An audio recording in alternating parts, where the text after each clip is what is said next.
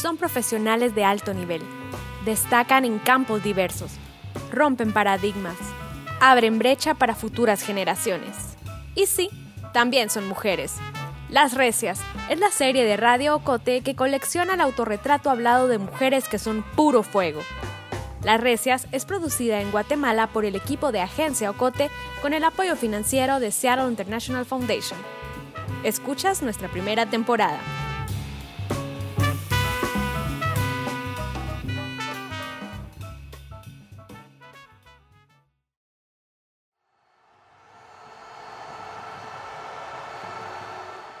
Pegas como mujer, corres como niña.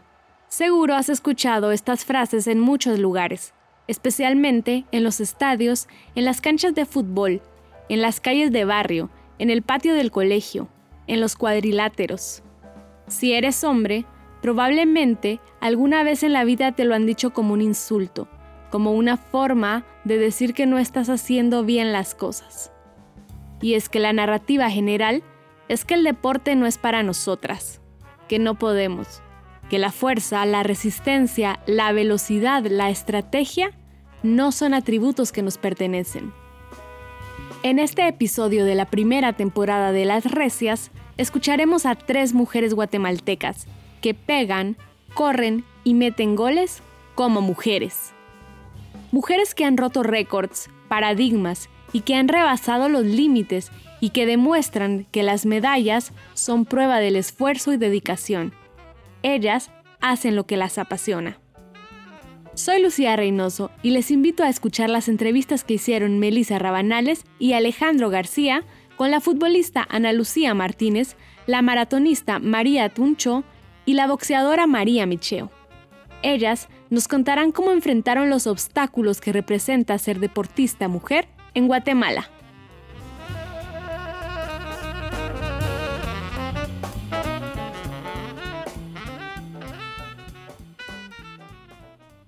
Sí, desde pequeña he hecho deporte. La verdad que siempre hice como que todos los deportes de conjunto. Siempre me gustaba hacer deporte en general. Creo que era una niña con muchísima energía y sobre todo con mucha destreza. Creo que desde pequeña para los deportes y así habilidosa se podría decir. Con agilidad en las manos, en los pies y la verdad que siempre, o sea, siempre hice todos los deportes y desde pequeña como que me di cuenta que en el fútbol eh, destacaba, destacaba un montón. Ella es Ana Lucía Martínez Maldonado. Tiene 30 años, es futbolista profesional y delantera del Madrid Club de Fútbol Femenino, uno de los 16 equipos de primera división del fútbol femenino de España. Analu, como le gusta que la llamen, también es ingeniera química y tiene un máster en economía, finanzas y computación. Nos habla por teléfono desde su apartamento en Madrid, donde vive, juega, entrena y trabaja. Porque sí, ser deportista de alto rendimiento es un trabajo.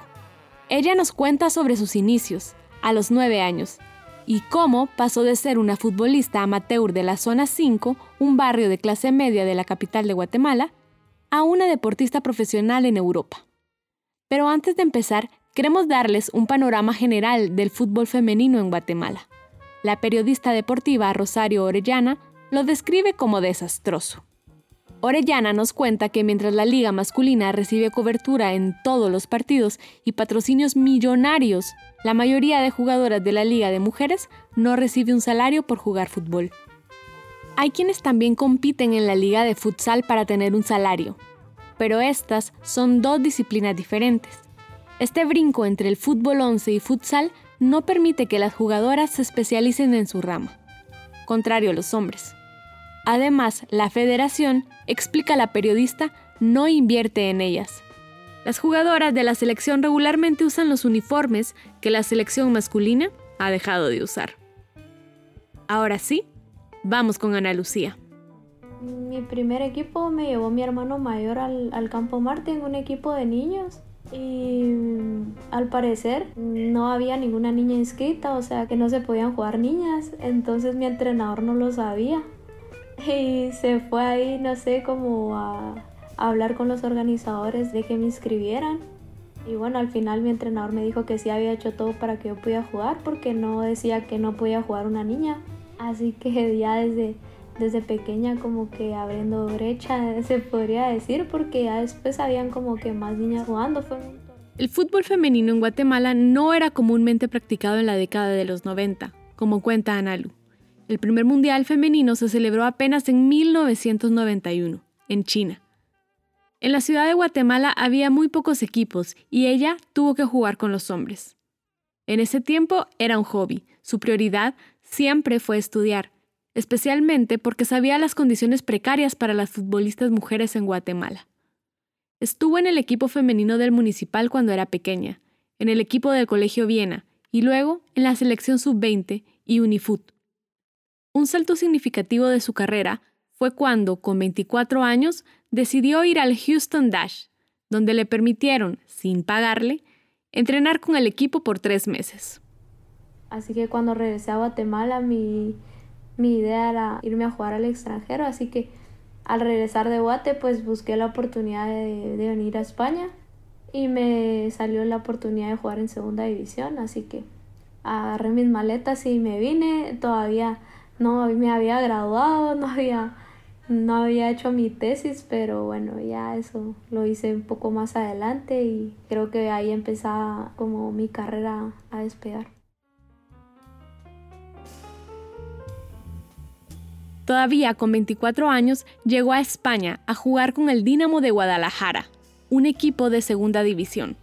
En Guatemala no querían liberar su ficha para poder jugar, es decir, no le permitían su traslado a otro equipo y por lo tanto el Dinamo no podía comprarla y ella no podía jugar.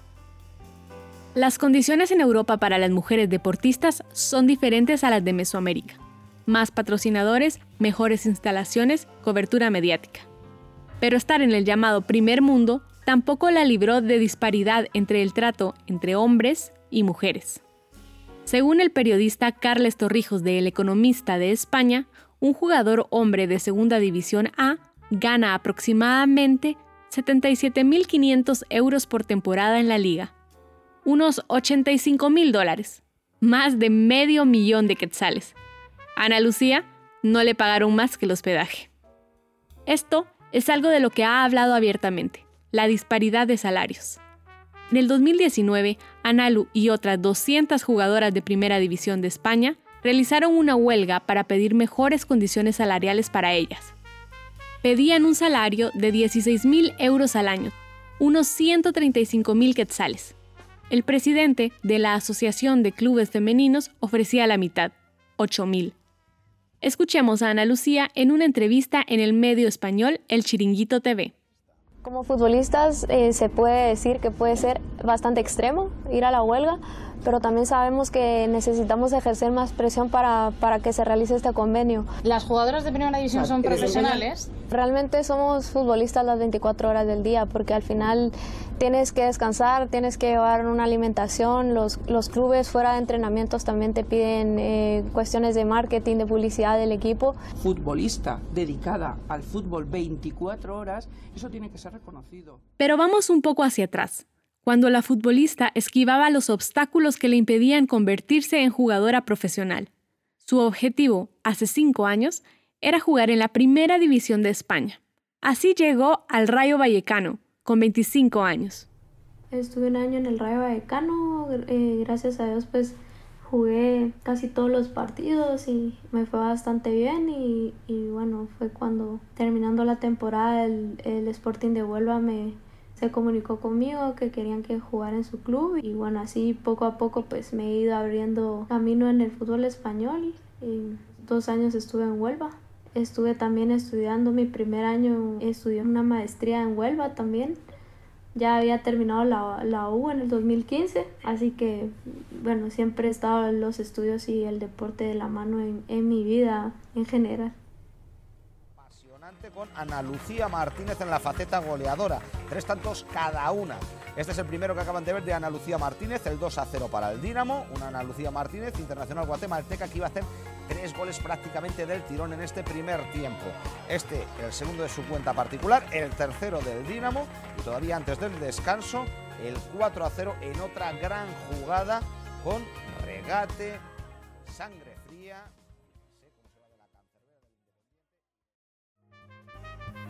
del Dinamo al Rayo Vallecano, del Sporting de Huelva hasta llegar al Madrid FCC. Analu logró imponerse en un terreno desconocido, que se creía era exclusivo para los hombres y hombres europeos, pero que conquistó con la destreza y la perseverancia que le es característica y que ella no tiene reparos en reconocer.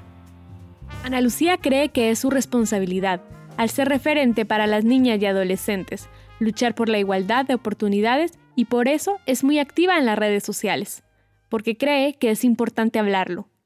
Ella se define como feminista. Aprendió de su madre, Miriam, quien falleció en el 2018 y que es uno de los principales referentes de su vida. Yo siempre veía eh, a mi mamá cuando nos comentaba algunos casos de mujeres maltratadas con violencia o, niñas o, o, niños en extrema pobreza, ya que ella, ella conocía mucho de la situación en Guatemala y pues para mí era, era bastante, bastante duro. A veces no quería saber o ella muchas veces no nos comentaba cosas, ¿verdad? Pero en cierta forma, pues en mi casa eh, siempre nos, nos enseñaron que todos tenemos los mismos derechos y necesitamos tener las mismas oportunidades también de crecimiento.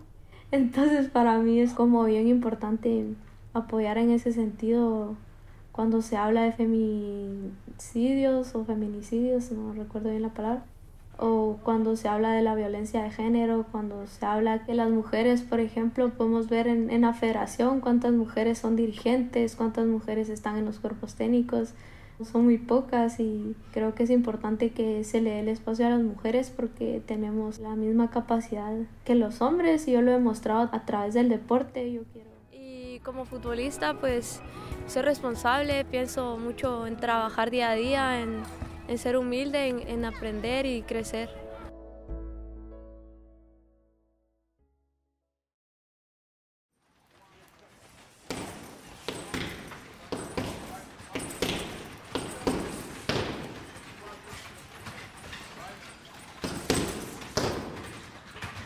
María la imparable Micheo tiene 35 años y es atleta olímpica y boxeadora profesional campeona del título internacional absoluto del Consejo Mundial de Box. Además, es empresaria y fundadora de la Academia Micheo Boxing, que tiene dos sedes en la ciudad de Guatemala. Ahí enseña a hombres, mujeres y niños boxeo, pero también instruye la autoconfianza y disciplina. Su carrera, como la de Analu, empezó desde muy pequeña, haciendo otros deportes de contacto. Bueno, pues me inicié en karate a los seis años, gracias a, mi papá. Fue un recorrido bastante fuerte. Obviamente son golpes los que estamos trabajando, entonces fue algo que me costó muchísimo. Sin embargo, pues iba con mis amiguitos y era como al principio era por ir a jugar un poquito y distraerme. Luego a los 15 años ya me agarraron para la selección nacional de karate. Estuve 12 años en la selección nacional Luego pues decidí pasarme a las artes marciales mixtas. En Guatemala no había artes marciales mixtas, entonces lo que hice fue ir a la federación, agarrar la esencia de cada deporte, como lo es boxeo, lucha, judo, taekwondo y karate y poder así pelear en jaula, que son artes marciales mixtas. Tuve seis peleas a nivel internacional, las cuales gané todas. María, que como la apodaron en su familia, es imparable, no conoce límites. Por eso, decidió proponerse un nuevo reto, competir en un deporte olímpico. Pero el karate no es reconocido como uno. Entonces, se decantó por el boxeo y halló su pasión. Su papá y el resto de su familia siempre la apoyaron en el deporte, pero no les gustó tanto cuando decidió dedicarse al box. Bueno, pues principalmente creo que mi papá lo hizo, pues somos, somos solo mujeres, entonces siempre ha querido que nos aprendamos a defender. Mis papás no son deportistas, sin embargo mi papá siempre impulsa que nosotros hagamos, no específicamente deporte, sino cualquier disciplina o cualquier arte que nos guste. Por ejemplo, mis hermanas todas cantan, bailan y pues a mí se me dio lo, lo, del deporte, era algo que me apasionaba. Pues también fui música, toco piano, guitarra, saxofón, pero no era lo que realmente me apasionaba. Entonces mi papá la verdad es que siempre me, me apoyó en lo que es el karate y a la hora de, de, pasarme a boxeo ya no le gustó tanto porque el deporte pues ya es mucho más fuerte, y ya llegaba lastimada a la casa con ojos morados y, y todo lo que se sabe del, del boxeo siempre me decía que ya me retirara, que no le gustaba verme así, pero la verdad era algo que a mí me apasionaba. Pero convencer a su familia de su vocación no fue lo más complicado. Lo verdaderamente difícil fue imponerse al sistema deportivo de un país, un sistema que considera que hay deportes exclusivos para hombres. Una mujer en el boxeo. A María, los mismos boxeadores hombres y entrenadores quisieron frenarla. Eh, habíamos tres mujeres nada más boxeando. Las mujeres entrenaban en Antigua, Guatemala y a mí me costaba muchísimo ir a entrenar a Antigua. Entonces me tocó entrenar con la selección masculina. Eran aproximadamente 18 varones los que estaban en la selección y únicamente yo de mujer. El entrenador pues es un cubano y realmente nunca le puso atención al boxeo femenino. Me inicié a entrenar ya con la selección masculina, pues lo único que querían era asustarme y que ya no regresara más. Recibí golpes muy fuertes, yo salía de mi entreno y regresaba a mi casa pues con grandes dolores de cabeza, con sangrados y todo. Y yo decía, pues, ¿qué hago aquí? Pero realmente, como repito, soy una mujer de retos y no me rendí. Entonces seguí, le demostré al profesor y a mis compañeros de que sí podía y, y aguantaba sus golpes y creo que todo es de pura actitud práctica. Me acostumbré a recibir golpes y, y ya llegué a un punto en donde ya no me golpeaban tan fácil, ya aprendí a defenderme, que al final de cuentas esa es la finalidad del boxeo, es un arte de defensa, es pegar sin que te toquen y pues lo aprendí muy bien, gracias a, a, ello pues yo creo que cualquier obstáculo que se presenta en la vida creo que es para un gran beneficio. Y el obstáculo que ellos quisieron ponerme y quererme asustar y todo me hizo muchísimo más fuerte. Y hoy por y esa fortaleza la llevó a convertirse en la primera guatemalteca en ganar el título internacional absoluto del Consejo Mundial de Boxeo. En los medios apareció su foto, acompañada de las mujeres que la inspiran, sus hermanas y su pareja y ahora entrenadora Marisol Rodeza. Eh, le pesa la mano, tiene mano fuerte, es muy rápida, muy ágil. Entonces ahí fue donde yo dije, wow, ¿qué, qué es este nivel de boxeo, verdad? María está segura que el ejemplo es la mejor prueba que le puede dar al mundo, de que el deporte también es para las mujeres. Bueno, pues la verdad es algo que me motiva. Mis hermanas, pues la verdad es que todas son unas personas bien luchadoras. Gracias a Dios, pues crecimos en, un hogar integrado y creo que eso también tiene mucho que ver. Pero independientemente si no se crece en un lugar integrado, depende mucho de la actitud de cada persona y, pues nosotros tenemos la actitud de siempre luchar y, siempre hacer las cosas y hacerlas bien hechas. Se me dio la oportunidad de, de conocer a Marisol, quien es quien me entrena también y me apoya y pues Hemos roto estereotipos, generalmente cuando hay carteleras de boxeo se suben hombres, ahora ya se están subiendo muchísimas mujeres y lo que más impresiona es de que no solo se sube una mujer boxeadora, sino que se sube una coach a apoyar a la boxeadora, entonces algo que ha impactado muchísimo a nivel mundial. María ha roto paradigmas a puñetazos. Hoy mis papás están muy contentos y muy orgullosos del éxito que María, la imparable Micheo, ha tenido. Y pues ahí viene también mi, mi sobrenombre, la imparable. Me han cerrado las puertas un millón de veces y siempre he visto cómo salir adelante. Nada me detiene, siempre, siempre busco ir más allá. Soy la imparable y eso es lo que hemos ido consiguiendo poco a poco. Ahí están los resultados y vienen cosas fuertísimas pero estamos en la lucha siempre.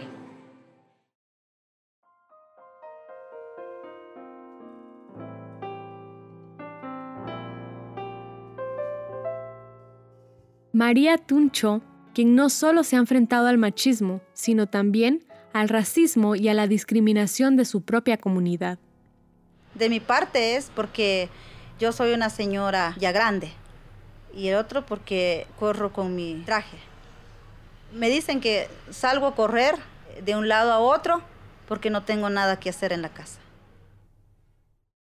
María del Carmen Tucho es una mujer maya quechí de 47 años. Nació en San Juan Chamelco y se crió en Rashrujá, Alta Verapaz, una pequeña comunidad rural al norte de Guatemala. María del Carmen atrajo la atención de los medios cuando en el 2019 se convirtió en la primera mujer maya en correr la maratón de 42 kilómetros de Los Ángeles, California. Corrió con su ropa cotidiana, un huipil bordado de azul, con pequeñas aves blancas, rojas y negras en el pecho y espalda, y el corte de su región. María del Carmen es ama de casa, líder comunitaria y corredora. Además, empezó su carrera apenas en el 2017, cuando ya otras competidoras llevaban décadas de entreno. Una guatemalteca brilló entre los más de 24 mil corredores de 63 países que participaron en el Maratón de Los Ángeles. María del Carmen corrió con su traje y sus sandalias. Cuando este domingo sonó la señal de partida para el Maratón de Los Ángeles, María del Carmen Tunchó, de 46 años, inició convencida de que estaba rompiendo barreras. Eh, mi participación en la carrera fue donde yo iba a participar en talleres por los derechos de las mujeres. Entonces Fundación Incide creó la carrera de la franja transversal del norte por los derechos de las mujeres. Entonces así es como fui entrando a esa carrera, entonces yo fui a participar primera vez en Fray Bartolomé de las Casas. O como se hacía en conmemoración del Día Internacional de la Mujer, a la no violencia contra la mujer, el 8 de marzo. Entonces lo hacía en esa forma de que hacían caminatas pero como Fundación incide para motivar más a las mujeres, creó la carrera de la CUANC. Entonces así es como fuimos participando nosotras las mujeres, entonces gané la primera vez que corrí y me llevo el primer lugar en categoría máster. María explica que nunca había corrido porque es algo mal visto en su comunidad. Las mujeres deben quedarse en casa para cuidar de sus hijos y los hombres deben ir a trabajar la mayoría en el sector agrícola. En Rashrujá no tenía mucho tiempo para hacer deporte, pero la carrera organizada por la Fundación Incide lo cambió todo. Sin mayor preparación, María salió un día de casa y corrió. Ganó.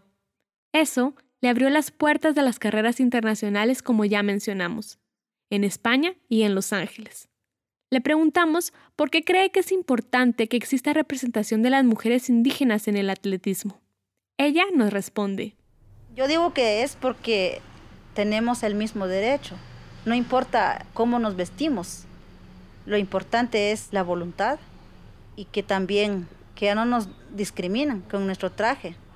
Cada persona puede participar a como le gusta participar. Tenemos el derecho de participar.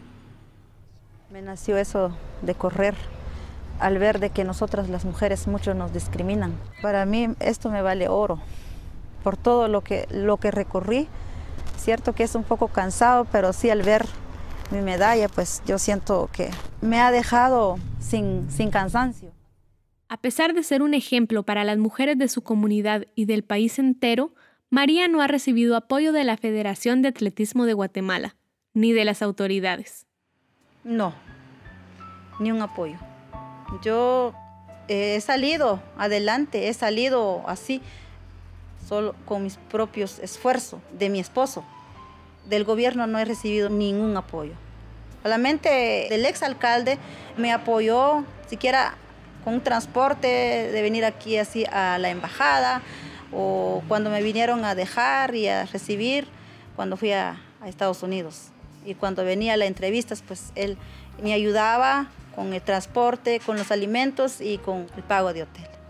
El alcalde actual, pues eh, lamentablemente no pudo dar un transporte, pero tan siquiera sí en económico. Un poco, tal vez no, no, es, no es lo que se gasta, pero al menos tan siquiera un poquito. Pero no es ningún secreto que para una mujer indígena del área rural, las desigualdades y el racismo le tocan profundamente. Como publicamos en Agencia Ocote hace algunos meses, el censo del 2018 mostró que un 68% de mujeres indígenas no sabe leer ni escribir. En la mayoría de los territorios mayas el Estado está ausente y la cobertura educativa sigue siendo una deuda histórica para con estos pueblos y en especial para con las mujeres mayas pobres y rurales. explicó a Ocote Dorotea Gómez Grijalva, antropóloga y defensora de la mujer, de la Procuraduría de la Mujer.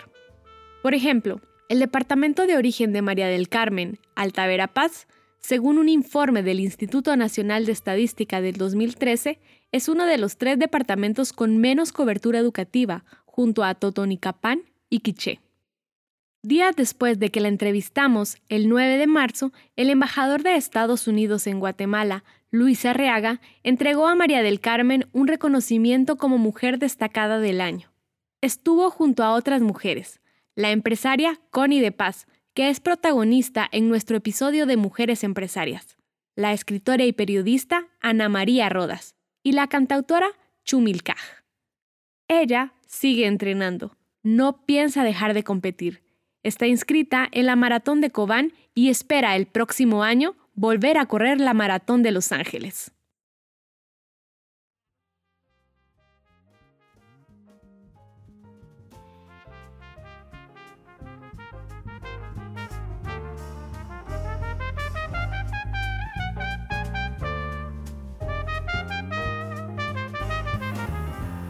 María del Carmen, Ana Lucía y María Micheo las une la perseverancia, la disciplina, la fuerza y la determinación. A las tres tan distintas las une un objetivo, perseguir sus sueños y abrir el camino para que muchas más niñas puedan seguir sus pasos. Les preguntamos a las tres qué le dirían a las niñas que quieren ser deportistas. Aquí, Ana Lucía Martínez. Yo les digo que se hagan oídos sordos a, a los malos comentarios, ignoren esos comentarios, que se aferren a las personas que las hacen mejor, que les dicen cosas buenas y que en Guate también hay oportunidades para crecer y para conseguir sueños y metas. Tanto los hombres como mujeres podemos llegar hasta donde nosotros querramos y desenvolvernos en cualquier área, en el deporte, en la música, en el arte. Creo que estamos capacitados para lograr lo que queremos y en mi caso también, tal vez no de mi familia o de mi círculo cercano, hubo comentarios negativos. Y claro que sí, yo también recibí algún comentario negativo de algún papá, algún niño, de, de algún niño cuando éramos pequeñas, no sé. Siempre va a haber alguien que le diga a uno cosas negativas, pero yo creo que cuando uno realmente quiere algo, es difícil que se lo quiten. María del Carmen Tun ve al deporte y al atletismo como una forma de prevenir la violencia e insta a los padres y madres a dejar e impulsar que las niñas practiquen lo que más les gusta, porque está segura que es una forma de combatir la desigualdad. Lo que yo espero pues de que se le dé seguimiento a, a lo que es el atletismo. Yo sé que hay, hay atletas y hay personas que sí ya lo han practicado, pero que haya más. Que no sea solo hombres, también nosotras las mujeres. Y también para mí, para los jóvenes, para los niños, porque eso es el futuro nuestro. Entonces, yo sé que practicar lo que es el deporte, un deporte más, un delincuente menos. Y para María Micheo se trata de actitud y disciplina. Se trata de gozar resistiendo. Bueno, pues tal vez se va a oír algo raro lo que voy a decir. No siempre amanezco con full actitud de querer entrenar, de hacer dieta. Hay veces que se me atraviesa una pizza o lo que sea. Y hay veces que definitivamente no tengo ganas de entrenar, pero escuchaba una vez una frase que decía, si tienes hueva, hazlo con hueva y hazlo bien hecho. Entonces yo creo que ahí está el reto porque es normal tener hueva, pero muchas personas dicen, ay, tengo hueva, ya no lo voy a hacer pero hacerlo con hueva y hacerlo bien hecho, creo que ahí es lo que marca la diferencia y eso pues es algo que me ha marcado muchísimo en la vida. Hay veces que de verdad no tengo ganas de hacer algo, sin embargo pues yo creo muchísimo en la mente y la mente maneja cualquier situación y pues creo esa situación de, bueno, voy a hacerlo, aunque hoy no quiera, lo voy a hacer y lo voy a hacer bien hecho. Y al final de cuentas paro cambiando el chip y me la gozo, me la disfruto.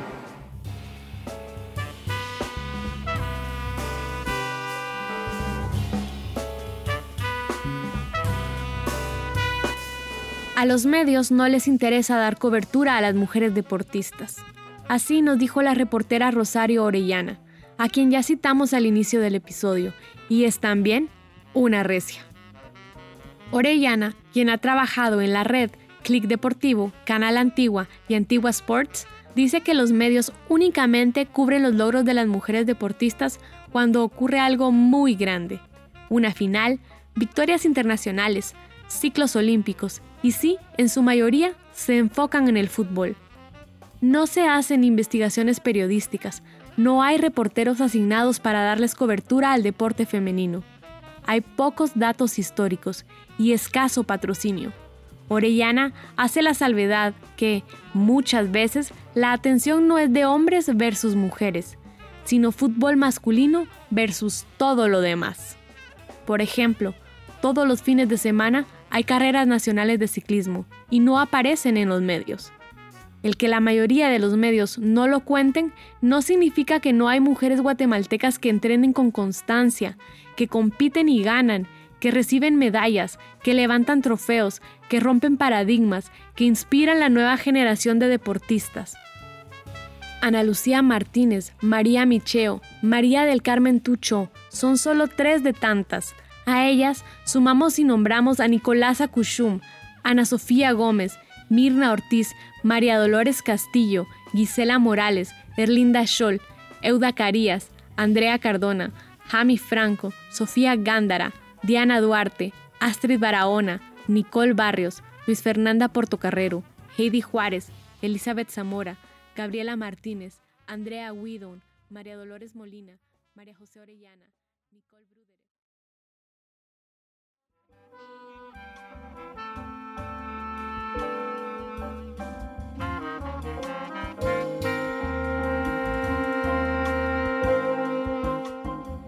Las Recias de Radio Ocote es producida en Guatemala por el equipo de Agencia Ocote, con el apoyo financiero de Seattle International Foundation. Agencia Ocote trabaja con el aporte de fondos operativos de Servicios Ocote, Foundation for a Just Society, el Fondo Centroamericano de Mujeres, Oak Foundation y Planned Parenthood. Producción sonora, José Monterroso López. Periodistas, Alejandro García, Melissa Rabanales, Carmen Quintela y Ángel Mazariegos Rivas. Voz institucional, Lucía Reynoso Flores. Coordinación técnica y creativa, Julio Serrano Echeverría. Dirección y edición, Alejandra Gutiérrez Valdizán. La música de las recias es de Dina Ramírez de su disco 1715.